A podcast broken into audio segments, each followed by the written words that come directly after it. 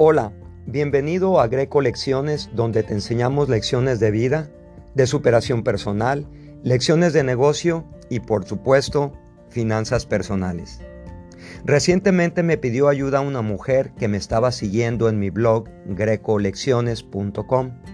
Le llamó la atención una lección que explica por qué la gente no ahorra y no tiene dinero.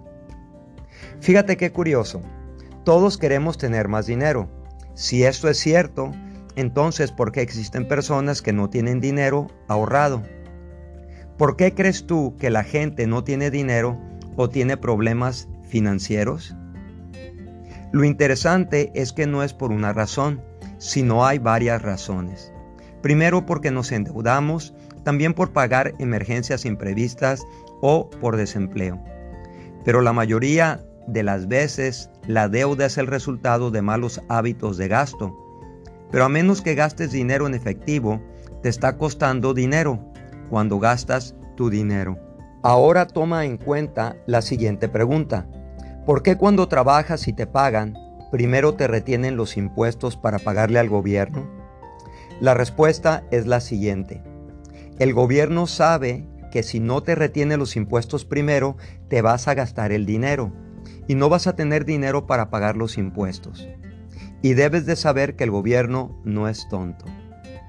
Por esta razón, siempre le comparto a todos que lo primero que tienen que hacer es ahorrar el 10% de lo que ganan mensualmente.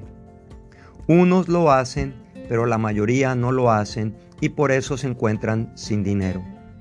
Este concepto de ahorrar lo aprendí del libro El hombre más rico de Babilonia en 1972 y dice, págate tú primero el 10% de lo que ganas. Este libro lo debes de leer, así que te lo dejo de tarea, porque los conceptos que nos comparte el libro te pueden ayudar a iniciar el camino hacia la libertad financiera y te lo digo porque a mí me ayudó bastante cuando yo lo necesitaba. Así que en este episodio número 47 te comparto cómo la importancia de tener claro y a la vez entender por qué no tienes dinero y cómo lograr la libertad financiera.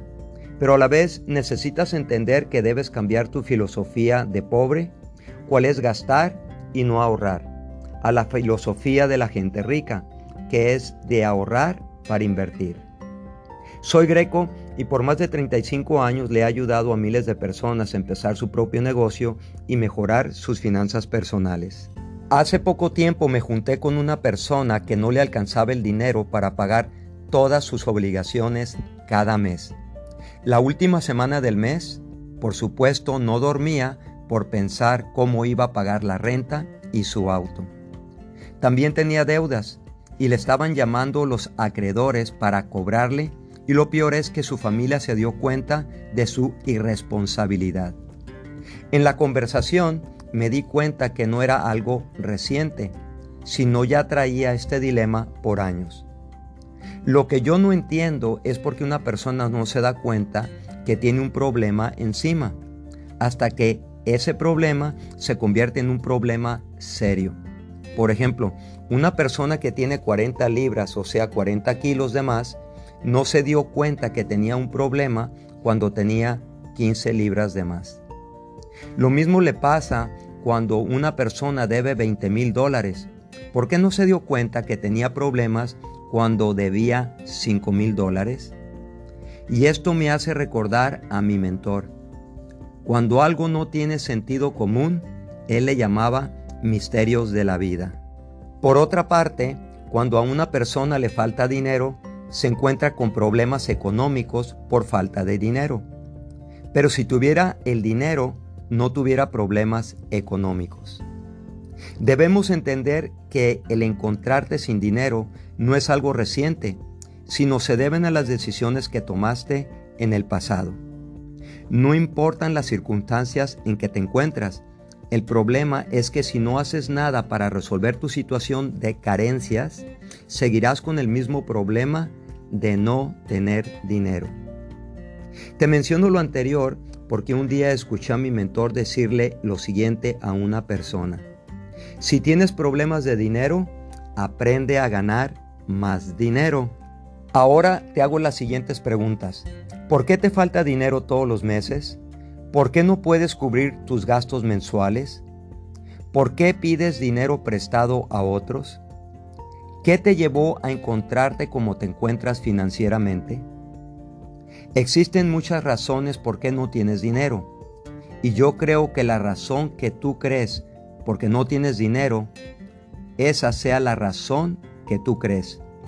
Tú solo te convences que esa es la razón por qué tienes problemas financieros. Pero recuerdo a mi mentor cuando me decía, tu razón es solo una excusa. Una excusa porque no quieres ver la realidad y solo te engañas tú mismo. ¿Te has levantado cualquier mañana y te preguntaste la siguiente pregunta? ¿Por qué no tengo dinero hoy? No creo que lo hayas pensado, y uno simplemente no lo piensa porque no quiere aceptar su realidad. Hay muchas razones, muchas razones porque te falta dinero. ¿Y cuál crees que sea la razón porque tú y otros como tú le falta dinero cada mes? Si no lo sabes, entonces no sabes la definición de la palabra dinero. Y si quieres saber qué quiere decir dinero, primero pregúntate, ¿qué es el dinero y de dónde viene? Y la mejor definición que yo he encontrado es la siguiente. El dinero es la cosecha del producto o servicio que tú das a otros. Cuando tú les das el producto o servicio a otros, ellos te dan dinero. Ahora, ¿cómo sabes cuánto dinero te cayó en la mano? Lo cuentas y si no te gustó la cantidad que contaste, ¿qué crees que debes de hacer? Ahora te comparto los ocho cambios que aprendí de mi mentor que me ayudaron a ganar más dinero y que todos necesitamos. Primero, no te quejes o lamentes. Cuando te quejas te haces perder tiempo y el tiempo que pierdes se lo puedes dedicar a buscar una solución, tomar medidas y trabajar en cosas más importantes. Cuando te quejas constantemente, no solo gastas energía, también enfoque y atención. Segundo, si necesitas tener más dinero para comprar lo que tú deseas, entonces empieza a dar más producto y servicio a otros para que te caiga más dinero en tus manos.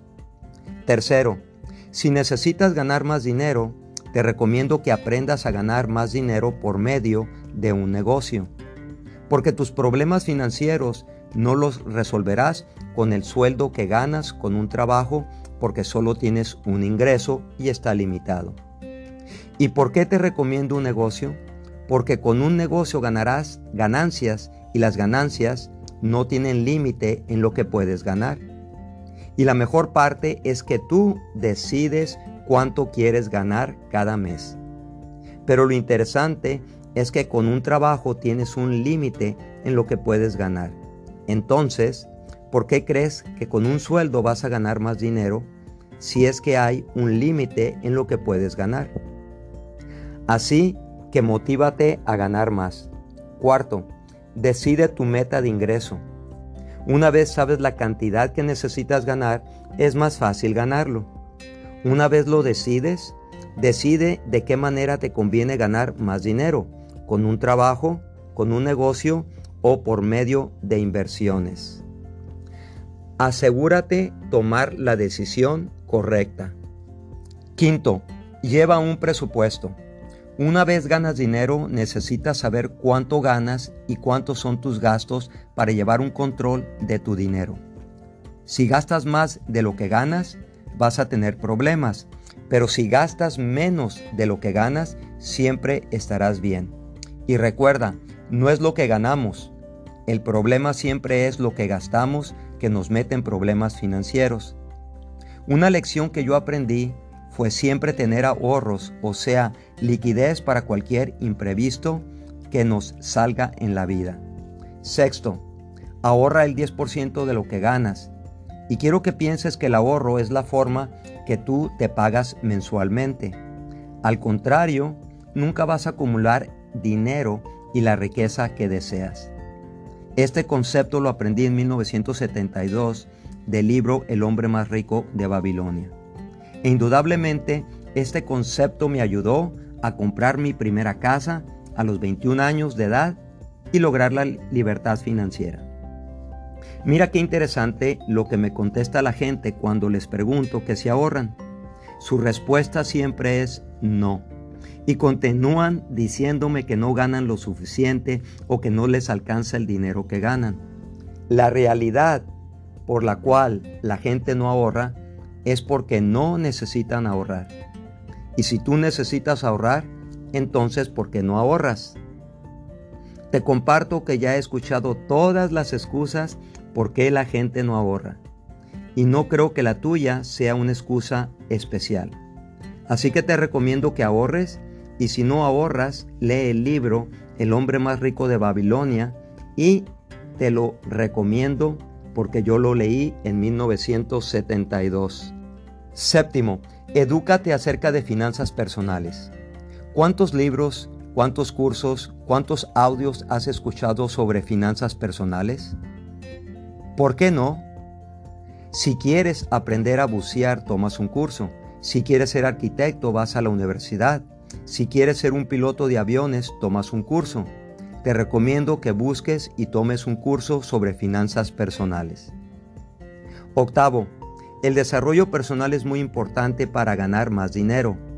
Si siempre te quejas, nunca tendrás dinero.